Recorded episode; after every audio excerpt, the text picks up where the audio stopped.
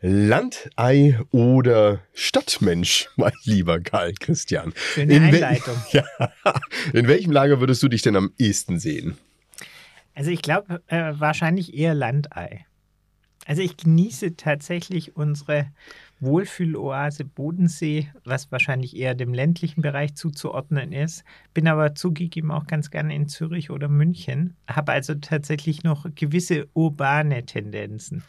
Die Großstadt Bodensee wäre doch ein wirklich sehr schöner Kompromiss, nicht wahr? Das stimmt, aber da, aber da, da das, da muss man, da muss man tatsächlich ein bisschen, lustig, ein, bisschen, ein bisschen schmunzeln, weil da gibt es ja tatsächlich ähm, schon durchaus Bezüge, weil wir ja alle durch die alemannische äh, Sippengemeinschaft äh, durchaus geprägt und äh, auch weitestgehend äh, die gemeinsame Sprache, jetzt nicht im Sinne der tatsächlichen Sprache, aber im Sinne eines gemeinsamen Verständnisses haben. Wunderbar, damit ist dir gelungen, dass wir sehr schön vom Thema abgekommen sind. Wir sprechen Absolut. heute über das Thema Urbanisierung. Es geht um einen weiteren Megatrend, den wir in unserer Serie behandeln werden. Gleich mehr dazu.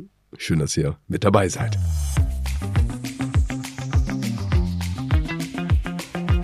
Bei Benzmann, der Podcast. Management und Märkte im Wandel mit Rolf Benzmann und Karl Christian Bay. Und damit herzlich willkommen, ihr Lieben, zu einer neuen Folge von Bei Benzmann, dem Management Podcast. Mir gegenüber sitzt der wunderbare, fabelhafte Karl Christian, mit dem wir heute einen weiteren Megatrend behandeln werden. Nach deinem euphorischen Intro und deinem Wissen um historische Zusammenhänge werde ich äh, gespannt sein, wo uns diese Folge hinbringen wird, wenn wir über Urbanisierung sprechen. Ja, schon immer den Verdacht, dass ein wesentlicher Bestandteil dieses Podcasts eigentlich deine persönliche Weiterentwicklung ist. Ja, genau, genau so ist es, mein Lieber. Ja, in der Tat äh, nehme ich einiges mit in den Gesprächen mit dir und ich hoffe, ihr natürlich mindestens genauso. Na, vielleicht mal ein kurzes Zwischenfazit, lieber Kai Christian. Wir haben jetzt über einige Megatrends gesprochen mhm. in unserer Sendereihe. Und äh, bei mir verhärtet sich sozusagen der Verdacht, dass es eigentlich gar nicht so viele verschiedene Megatrends sind, sondern dass es globale Veränderungen sind, mhm. die einfach mannigfaltig in alle möglichen Bereiche hineinragen. Siehst du das ähnlich? Absolut. Also ich bin ja ohnehin, wie vielleicht der eine oder andere schon bemerken konnte, kein so ein großer Fan von diesen Megatrends. Und auch Urbanisierung ist tatsächlich ein Phänomen, das wir ja nicht jetzt in den letzten zehn Jahren erst entdeckt hatten, sondern das entsprechend der Entwicklung ähm, unserer, unserer ähm, Zivilgesellschaften äh, tatsächlich schon über einen längeren Zeitraum anhält und dazu geführt hat, dass sich ja Städte auch schon äh, in anderen Epochen äh, dramatisch entwickelt hatten und dass man mal eine Bewegung aus, dem, aus, aus der Stadt wieder Richtung Land hatte. Das ist insgesamt wahrscheinlich die eher geringere Bewegung, aber die äh, den Zug in die Stadt als, als Zentrum der Wertschöpfung und äh, tatsächlich damit auch das Angebot, das ist ja tatsächlich immer wiederkehrend. Wie gesagt, kein Phänomen der letzten zehn Jahre, dass wir durch, die Bevölker durch das Bevölkerungswachstum und durch das, dass es sich tatsächlich Volkswirtschaften auch entwickeln, jetzt neue urbane Zentren geschaffen haben und dass die immer größer werden, ist tatsächlich zum einen Effekt der Bevölkerungsentwicklung und wie gesagt auch der Industrialisierung äh, in bestimmten Märkten, aber ist natürlich auch erst möglich und das wird ja auch ein, ein Punkt werden in unserer Diskussion, weil wir durch technologische Fortschritte überhaupt in der Lage sind, derartige Megacities abzubilden. Richtig. Genau. Wir werden, wir werden heute. Am Ende. Das war's auch schon. Herzlichen genau. Dank. Nicht ganz. Also wir sprechen ähm, natürlich über den Megatrend äh, Urbanisierung hinsichtlich äh, verschiedenster Perspektiven. Also zum einen geht es natürlich wiederum um das Thema Märkte. Also mhm. sprich, äh, wo ergeben sich Chancen auch für Unternehmen da draußen, für Geschäftsmodelle. Wir sprechen natürlich aber auch über ähm, die Struktur innerhalb von Unternehmen. Also was bedeutet denn das letztendlich für die Organisation eines Unternehmens, für das Arbeitgebersein? Mhm. Ähm, wo gibt es hier vielleicht auch Herausforderungen? Und wir werden aber auch, und damit starten wir auch, wiederum versuchen auch ein Zahlenwerk zu untermauern, um das Ganze einfach auch mal faktischer einschätzen Mhm. zu können. Ähm, lass uns genau damit beginnen. Für die Zahlen bin ich ja immer wieder da, ja. Das sieht man ja. Also Ja. wahrscheinlich sieht man es nicht so Also gut. ihr Lieben, also für, für all diejenigen, die ähm, uns nur hören und nicht, sag ich mal, den, äh, den YouTube-Podcast eingeschaltet haben, mein Tisch ist regelmäßig gepflastert mit aller möglichen Informationen, die ich versuchen werde, auch in diesen Podcast mit einzubringen. Und äh, Karl Christian ist derjenige, der das Ganze dann eben auch reflektieren und einordnen wird. Also, weißt du denn ungefähr oder kannst du dir vorstellen, in welchem Jahr erstmalig mehr Menschen in den Städten gelebt haben als auf dem Land? Was glaubst du denn? Also Frage, Frage trifft auf Unwissenheit äh, auf meiner Seite. Ich würde aber vermuten, dass es irgendwann nach dem Zweiten Weltkrieg war. Viel, viel, viel, viel, viel später. 2008. Ui, 2008. Du bist überrascht? ja. Also bin, bin ich tatsächlich, weil ich erwartet hätte, ähm, dass meiner, meiner Annahme folgend, dass sich tatsächlich große Städte ja schon gebildet hatten, äh, deutlich äh, vor dem letzten Jahrhundert. Man aber gesehen hatte, das, die Bilder kennt ja jeder, was dann äh, in großen Städten noch an, an Zuzug und an Entwicklung passiert, wenn wir beispielsweise an die Wolkenkratzer in New York denken, wie dann tatsächlich Manhattan bebaut und strukturiert wurde. Und ist es sicher zum damaligen Zeitpunkt, Anfang des vergangenen Jahrhunderts, auch eine heutige Megacity gewesen, die extremen Zuzug äh, nach, sich, nach sich gezogen hat oder bedingt hat. Aber ich hätte jetzt tatsächlich nicht 2008 erwartet. Wenn wir nur wenige Jahre in die Zukunft schauen, ja, also wir haben jetzt das Jahr 2023, also wenn wir jetzt sieben Jahre in die Zukunft schauen, gemeinsam mit dem Bevölkerungsfonds der Vereinten Nationen, rechnen wir mit rund 5 Milliarden Städtern im Jahr 2030.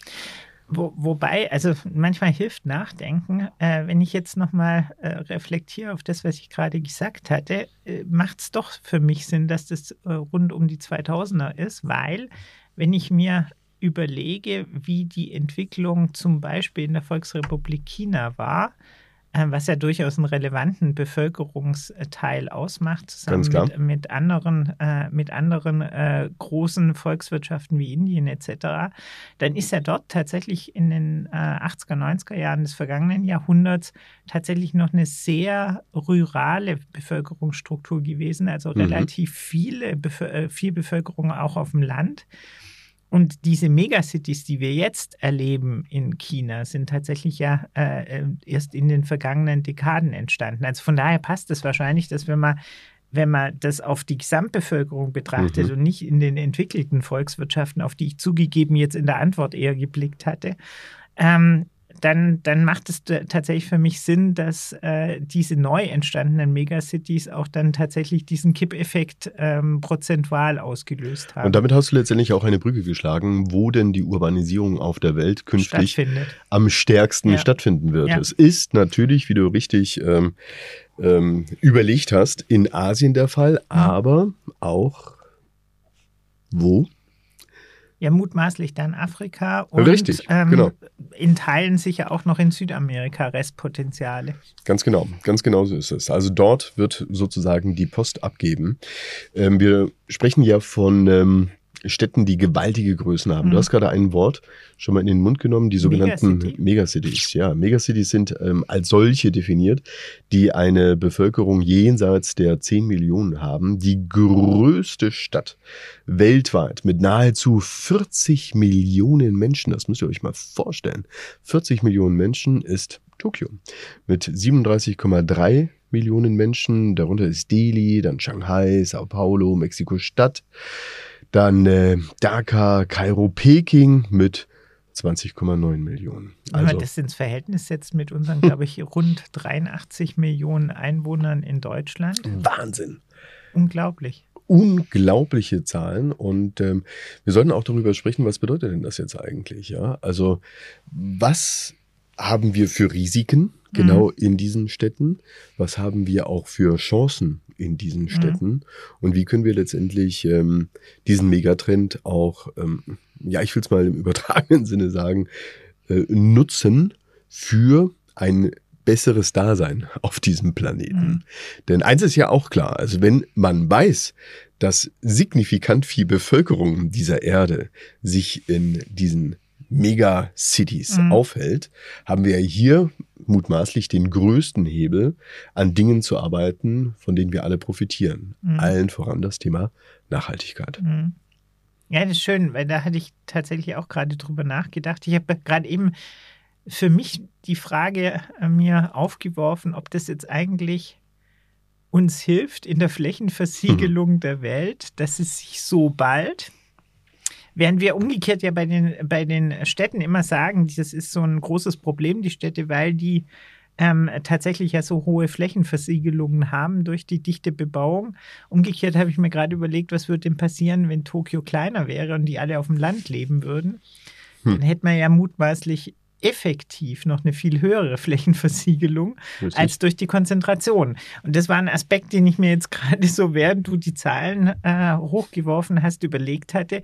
Und so kann man ja tatsächlich Nachhaltigkeit auch betrachten. Also äh, wenn, wenn man meiner, meiner äh, jetzt sehr banalen Überlegung folgt, dann kommt man ja zu dem Ergebnis, dass eigentlich die Konzentration in den, in den Großstädten eine wirksame, ein wirksamer Schutz äh, gegen Flächenversiegelung und damit ein Element der Nachhaltigkeit sein kann. Ob das wirklich zutrifft, müsste man dann tatsächlich nochmal verfolgen.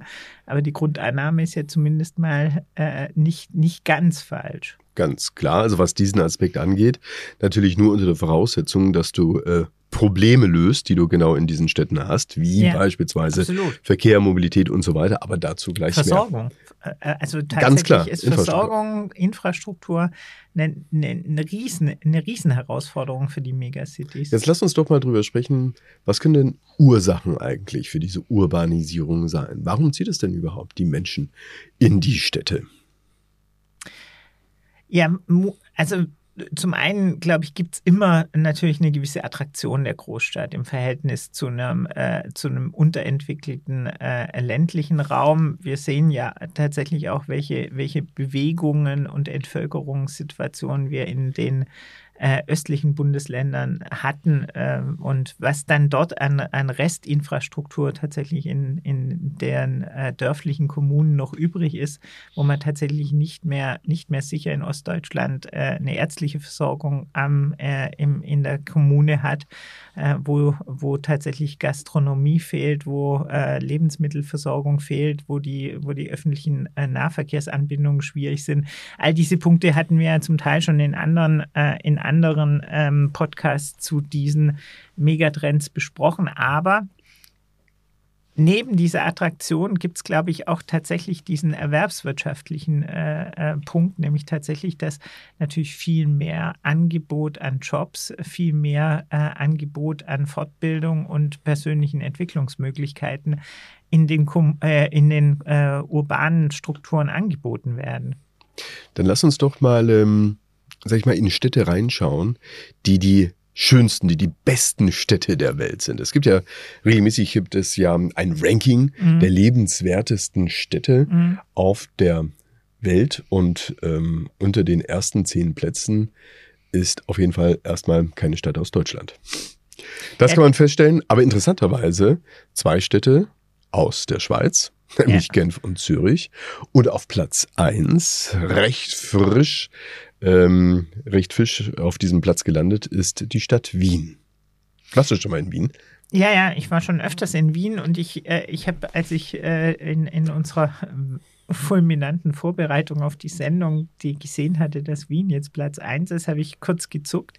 Ähm, ich meine, ich hätte jetzt tatsächlich äh, eine Stadt wie München auch erwartet in den Top 10, weil die aus meiner Sicht wahrgenommene Bekanntheit und auch Beliebtheit von München eigentlich dafür sprechen sollte, dass München da mit drin ist. Äh, es gibt sicher andere, die, die hätten da vielleicht auch Berlin erwartet. Ähm, sei es drum oder Hamburg. Also ich, ich verstehe nicht ganz, warum die deutschen Städte nicht dabei sind, weil das Argument, warum Zürich so stark abgefallen ist gegenüber den Vorjahren, und ich äh, bin wirklich ein ausgesprochen großer Fan von Zürich, ist ja tatsächlich die hohen Lebenshaltungskosten. Und äh, da wundert mich dann, dass es mit Genf eine zweite Stadt, die vergleichsweise übersichtlich ist und hohe Lebenshaltungskosten hat, ähm, mit in die Top Ten geschafft hat, während umgekehrt die deutschen attraktiven Städte fehlen, die meines Erachtens zumindest was den Preispunkt angeht, attraktiver sind als die Schweiz und vergleichbare Strukturen eigentlich auch liefern. Und äh, wenn das das Argument ist äh, für Wien, dann wie gesagt, dann äh, stellt sich umso mehr die Frage, wo München da bleibt. Hm. Ja, also Wien ist ja sag ich mal, nicht erstmalig unter den Top Ten, sondern hält schon seit einigen Jahren so die Spitzenposition. In der Corona-Zeit ähm, war es mal kurz ein bisschen anders, aber jetzt ist sozusagen die Krone bei Wien wieder zurück. Woran liegt denn das? Also wenn man da mal tiefer recherchiert, dann ähm, wird das damit begründet, dass hier eine unübertroffene Kombination aus Stabilität, guter Infrastruktur, guten Bildungs- und Gesundheitsdiensten und einem großen Angebot an Kultur und Unterhaltung vorliegt. Das ist sozusagen der, der Key-Faktor für Wien als lebenswerteste Stadt der Welt. Also es geht um die Kombination von verschiedenen Kriterien, die hier eben aufgeführt worden sind. Würdest du sagen, zu Recht? Nee. Also würde ich, würde ich tatsächlich nicht, weil, weil für mich stellt sich da ehrlich gesagt, äh, ehrlich gesagt, und ich will jetzt nicht wie Wien bashen und andere, andere Städte nach vorne bringen, aber was mir, was mir da äh, tatsächlich nicht direkt einleuchtet, ist äh, diese, dieser Punkt Stabilität. Da habe ich tatsächlich allein schon, was politische System in Österreich angeht, immer noch leichte Fragezeichen. Also die Affären der letzten Jahre sind ja, sind ja tatsächlich nicht, nicht erstmalige ähm, äh, Situationen, die die österreichische Politik äh, erlebt. Wir haben im politischen System von Österreich immer mal wieder die Behauptung, dass es auch durchaus äh, korruptive Elemente beinhaltet. Also von daher tue ich mich mit dieser hohen Stabilität ein bisschen schwer im politischen System. Verstehe aber andere Aspekte umso mehr. Also dass Wien eine besonders, äh, besonders bemerkenswert schöne Stadt ist und ein, hohen, äh, ein hohen kulturelles und äh, Bildungsangebot unterbreitet, da, da sind wir vollkommen einig. Aber da, da sehe ich auch umgekehrt jetzt nicht die Einzigartigkeit. Mhm. Dann äh, lass uns jetzt mal überlegen, ähm, auch hinsichtlich der vergangenen Megatrends, die wir diskutiert haben, wie wirken diese jetzt eigentlich auf den Megatrend Urbanisierung ein. Weil du hast ja, sag ich mal, die verschiedensten Facetten, die sich dort am Ende bemerkbar machen, Klammer auf, müssen, weil ansonsten ähm, ist diese Stadt einfach nicht lebenswert. Mhm. Ja, du hast darüber gesprochen, ganz klar. Es geht ähm, um erstmal das Angebot auch mhm. von Arbeit, ganz mhm. klar. Wenn du äh, Arbeit hast, dann hast du tendenziell eher den Wunsch, in eine Stadt zu gehen. Aber dir bringt die Arbeit relativ wenig, wenn du jetzt zum Beispiel keine vier Wände hast, in denen du mhm. dich äh, genau. aufhalten kannst. Hier stellen wir ja vor allen Dingen auch in Deutschland ein echtes Problem fest, oder nicht? Ja, absolut. Ich glaube ich glaub sowieso, dass diese, dass diese Erwartung, dass in, äh, in der Stadt alles besser ist, vielfältig enttäuschbar ist. Ähm, also wenn wir zum einen jetzt auf die, ähm, auf die, die, die Arbeitsmarktperspektive blicken, dann ist es meines Erachtens so, dass es unglaublich viele attraktive Arbeitgeber in eher ländlichen Regionen gibt, die sich leider und für mich auch zum Teil unverständlicherweise schwer tun, Fachkräfte und Arbeitskräfte zu akquirieren, die gleichzeitig in der Stadt verfügbar wären. Ähm, das trifft mich tatsächlich immer hart, weil ich hm. zum Teil erlebe, wie Unternehmen, die auch wir beraten dürfen, hier außerordentlich attraktive Arbeitgeber eigentlich wären, aber ähm, in dieser Gesamtabwägung die Stadt das vermeintlich bessere Angebot unterbreitet. Und warum ich glaube, dass das zum Teil auch vermeintlich das bessere Angebot ist, ähm, ist zum Teil eben durch die Lebenshaltungskosten Ganz relativiert, die du angesprochen hast, die auch nicht nur Miete, sondern auch der Preispunkt bei Lebensmitteln äh, etc. betreffen. Parkplatzkosten ähm, äh, ähm, äh, und so weiter. Also das sind ja jede Menge Nebenkosten, die da noch mit anfallen. Und vor allen Dingen auch dieses teilweise in der Stadt eher fiktive Freizeitangebot. Mhm. Also wenn ich vergleiche, ich wohne in München und äh, am Bodensee, wenn ich das vergleiche, was am Bodensee in kürzester Zeit erreichbar ist, also See, Berge, ein, ein Freizeitangebot, das auch bei weitem nicht so überlaufen ist, im Verhältnis zu München, wo ich grundsätzlich das gleiche Angebot habe in der relativen Nähe, aber mich mit anderen, und zwar Zehntausenden anderen auf dem mittleren Ring dann Richtung Skigebiet oder Richtung See bewege, dann habe ich tatsächlich da ein eher fiktives Freizeitangebot, während am Bodensee zum Beispiel habe ich das real und kann es in unserer, in unserer bevorzugten äh, Region auch tatsächlich wirklich nutzen. Mhm. Und habe tatsächlich auch den Vorteil, das sehe ich als ganz großes Thema, dass äh, tatsächlich auch Kinder anders aufwachsen können in, äh, in so einem ländlicheren Umfeld als in der Stadt. Ich habe immer so den Eindruck, dass wir insbesondere Kinder in den Großstädten schon durchaus auch anders entwickeln müssten, als wir es tun und dass das tatsächlich nicht unbedingt die kindgerechteste Umgebung ist. Wenn wir weiter eintauchen in die Stadt und wie sie sein sollte, damit es dort lebenswert ist, müssen wir natürlich ähm, neben dem Arbeitsplatz und dem Wohnraum darüber sprechen, naja, also welchen Ausstoß hat eine solche Stadt? Mhm. Bedingt durch die Gebäude, bedingt durch den Verkehr und so weiter. Und wie, und das ist ja auch unser Thema, also Management und Märkte, wie kannst du das reduzieren? Wir haben ja auch bereits schon über den Megatrend Konnektivität gesprochen. Wir haben auch über den Megatrend Civil Society gesprochen. Mhm. Auch das ist ja ein Effekt, dass es ja viele Ältere in die Städte hineinzieht, ja. ja. Wir haben ähm, aber, die, aber das ja fairerweise wegen Unterversorgungssituationen die sich in dem ländlichen, ruralen Umfeld ergeben. Also in, in, insofern, da ist ja tatsächlich eine direkte Abhängigkeit. Es wird viel über Smart Cities gesprochen. Mhm. Ja, und ähm, entlang dieser Smart City bieten sich ja ganz, ganz viele Geschäftsmodelle an. Mhm. Also wie können Gebäude so mhm. gebaut und erschlossen und organisiert werden, als dass sie eben smart sind. Mhm. Ja, dass sie äh, lebenswerter sind. Welche, welche Geschäftsmodelle siehst du denn da per se heute und auch in Zukunft, die aus deiner Sicht Erfolg haben werden in den Städten, weil sie, weil sie eben auch das Leben besser machen?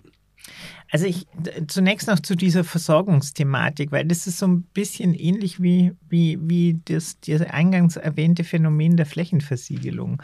Also wir haben eine Bedürfnisstruktur des Individuums, die ich abbilden muss. Also ein Mensch produziert, äh, produziert individuellen, direkten und indirekten Abfall. Der muss tatsächlich in gleicher Menge entsorgt werden im, im urbanen ähm, Bereich wie im ländlichen Bereich. Also sprich, da haben wir unter Umständen sogar synergetische Effizienzvorteile in der Skalierung im städtischen Umfeld versus dem ländlichen. Wir hatten schon über den Nahverkehr und über die Mobilität gesprochen. Auch die lässt sich natürlich viel stärker organisieren, konzentrieren, mit neuen Mobilitätskonzepten versehen in der Stadt, die relevante Größen hat, die auch ein rele relevantes Nutzerverhalten abbilden kann, als wenn ich die Mobilitätswende organisieren muss in Dörfern mit 500 bis 2500 Einwohnern. Das ist einfach eine andere Herausforderung. Ja, Christian, da würde ich mal eine Zahl einwerfen, die ich ganz erstaunlich finde. 80 Prozent aller Abfälle und mehr als 60 Prozent der Treibhausgase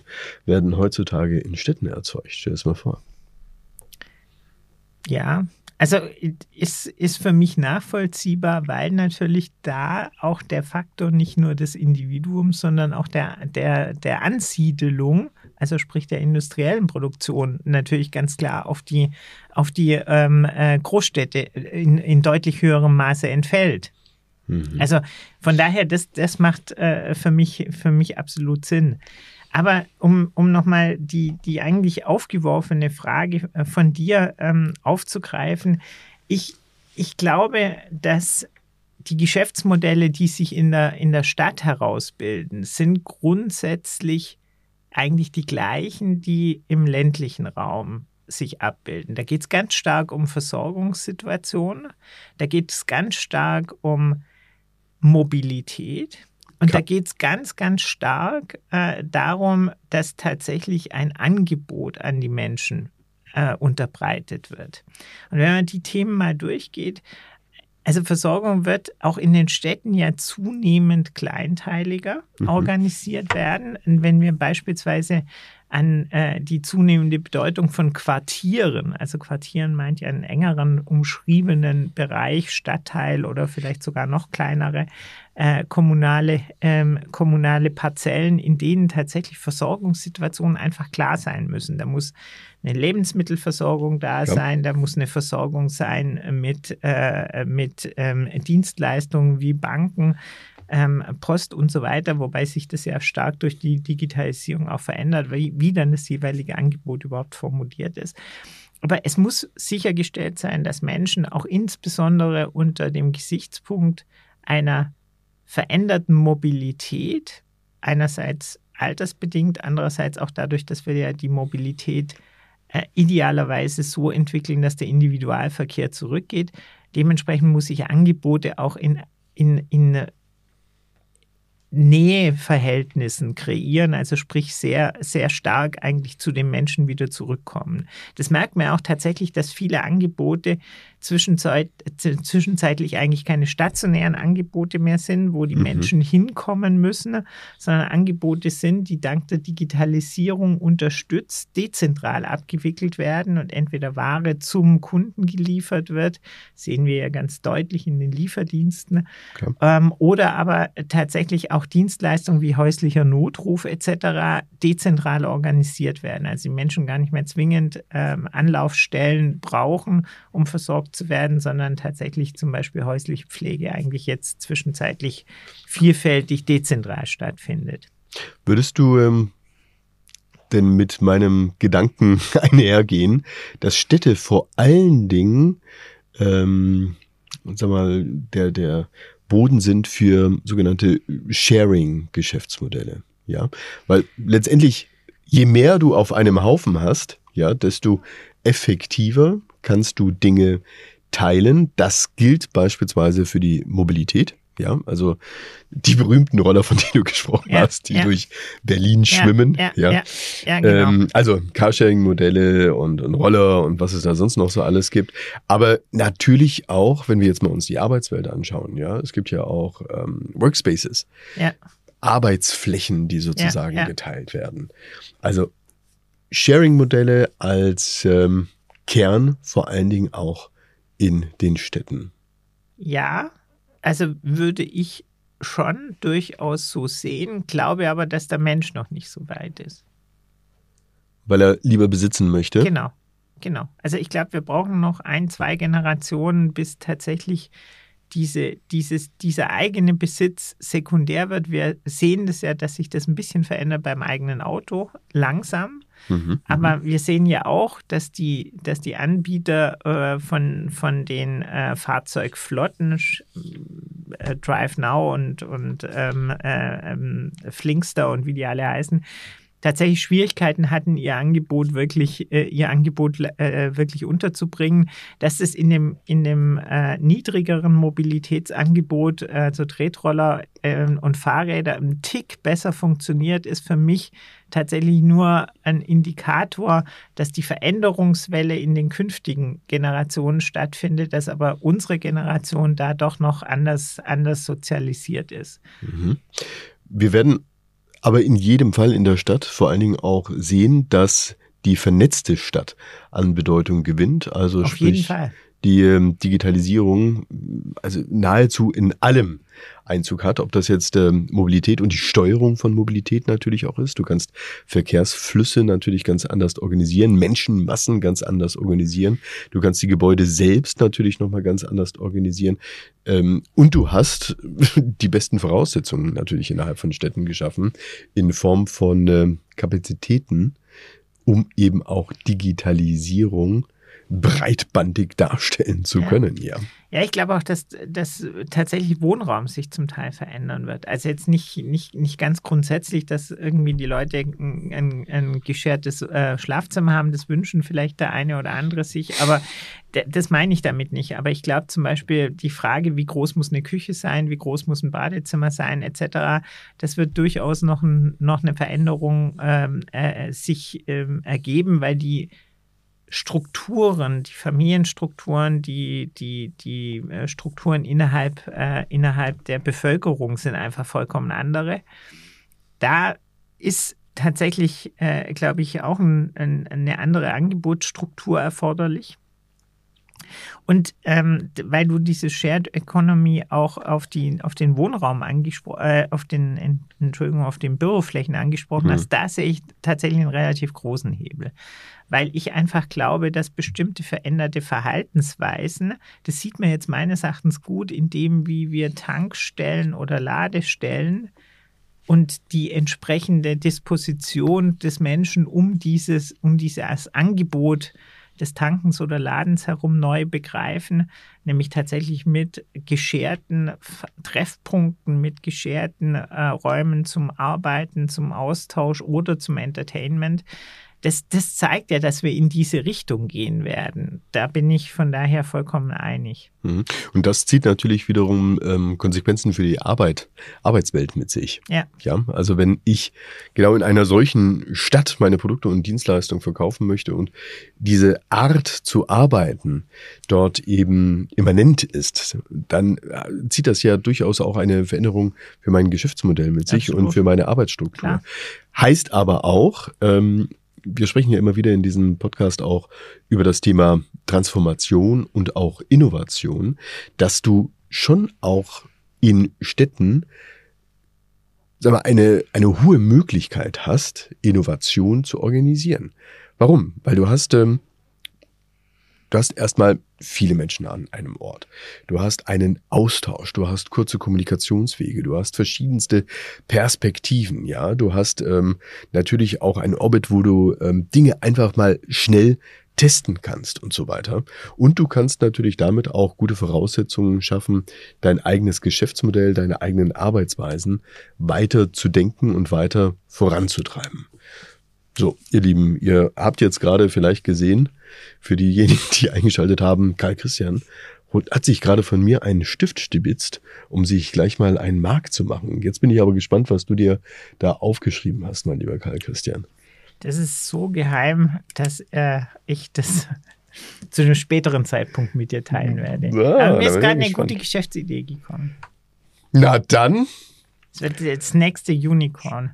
Ich werde, ich werde unbedingt mal daran arbeiten Ja, müssen, Gott sei dass Dank ich kann die man Schrift auf Schrift dem, nicht lesen. erstmal deine Schrift zu lesen und über, überhaupt mal die Schrift Genau. auf, dem, auf dem Kopf zu lesen und so Genau. weiter. Aber ähm, ich nehme mal an, dass es mit dem zu tun hatte, was ich, was ich vorher gesagt habe. Ja, Ja, ja, logisch. Also du bist der Initiator. alles klar. Du wirst, Verdammt. du wirst dann auch tatsächlich beim Börsengang erwähnt. Ah, das ist ja fantastisch. Davon kann ich mir ja unglaublich viel kaufen. Aber ihr seht, Wahrscheinlich. aber ihr seht, ihr Lieben, ähm, da ist, da ist viel Fantasie drin. Ja? Absolut. Da ist absolut, Absolut. viel Fantasie drin, Absolut. was auch ähm, das Management von Innovationen angeht in Absolut. Städten. Also man muss wirklich tatsächlich, weil das war ja dein Einstieg, Geschäftsmodell rund, rund um die urbane Fläche. Ja. Man muss nur eine Weile drüber reden, schon hat man eine Idee. Was Ich habe tatsächlich echt das. Gefühl, weißt du, wir beide, wir machen hier diesen Podcast immer weiter und die anderen, die, die rollen es dann halt aus und denken sich, hey, ey, geil. Genau. Na, Ja, spitze. genau. Nein, aber ein, sag ich mal, naheliegendes Thema natürlich auch in den Städten. Wir haben ja jetzt einiges schon, sag mal, gelernt. Wir wissen, dass Städte zentral sind für die Menschen und letztendlich auch für das Thema Nachhaltigkeit auf dem Planeten, für das Thema ähm, Innovation, für das Thema Transformation. Ein großes Thema in den Städten wird natürlich auch das Thema Energie sein, ja. Mhm. Also sprich, ähm, wie kannst du eigentlich eine Stadt mit Energie versorgen und wie muss eine Stadt organisiert sein, damit mit der zur Verfügung stehenden Energie man bestmöglich auch haushalten kann. Es gibt ja durchaus auch im Land, ähm, im Allgäu habe ich das kürzlich mal gesehen, in Wildpolsried, ja, gibt es ähm, ein kleines Dörfchen. das mehr Energie aus erneuerbaren Energien produziert, als es selbst, Selbst verbraucht. verbraucht, ja. Das Ja. ist natürlich das- clever. Kann das überhaupt jemals eine Stadt hinbekommen? In der Stadt ist es natürlich ehrlich gesagt äh, schwer, weil äh, diese, äh, diese Kommunen, die du ansprichst, die arbeiten ja über Photovoltaik oder sonstige Und haben natürlich jede Menge Fläche Energien, drumherum. haben viel, haben viel Fläche Klar. und wenig Bedarf. In der Stadt ist es ja gerade umgekehrt. Die haben keine Flächen und hohen Bedarf. Also insofern wird das, glaube ich, so nicht stattfinden können. Ich glaube, ich glaube tatsächlich in der, in der Stadt ist die Möglichkeit, Energie deutlich effizienter zu steuern, auch einen höheren Erwartungswert zu haben, welche Energieverbräuche wann wie anfallen und so vielleicht zu einer intelligenteren Bevorratung und Steuerung zu kommen, wahrscheinlich ein größerer Hebel. Lass uns allmählich mal zum Ende kommen. Ja, da ist noch vieles nicht besprochen. Tja, deshalb werden wir auch weitermachen. Jedenfalls. bei ja. diesem Podcast. Naja, und ich sag mal, ein Thema, das äh, wir jetzt auch in der nächsten Folge ähm, behandeln werden, hat natürlich auch mit der Urbanisierung zu tun oder wird vor allen Dingen auch in Städten sichtbar. Und zwar werden wir in der nächsten Folge über das Thema Gender Shift sprechen. Lass mich, also ja, das hat, halt- ist tatsächlich wahrscheinlich auch ein, ein Phänomen, das eher im urbanen Raum sich ausprägt als im ländlichen. Ähm, aber ich möchte möcht ganz gerne auch noch ähm, zum Abschluss diesen, diesen Gegenspieler, den wir ja häufig mit thematisiert hatten, ähm, zu, dem, zu den Megatrends mit, mit adressieren. Das ist nämlich tatsächlich die Regionalisierung von, äh, äh, von, von äh, Menschen, die also ganz bewusst sich entscheiden, auf dem Land zu leben, äh, die es als vorzugswürdige ähm, äh, Lebensform äh, durchaus zelebrieren und die auch unterstützt sind, zum Beispiel durch die Digitalisierung, weil tatsächlich Arbeiten jetzt für digitale Nomaden an unterschiedlichen Stellen möglich ist. Die Einbindung in die betriebliche Organisation durch die vielfältig bereits besprochenen äh, Phänomene post-Corona äh, tatsächlich auch eine andere geworden ist. Wir haben gelernt, äh, anders vernetzt zu arbeiten.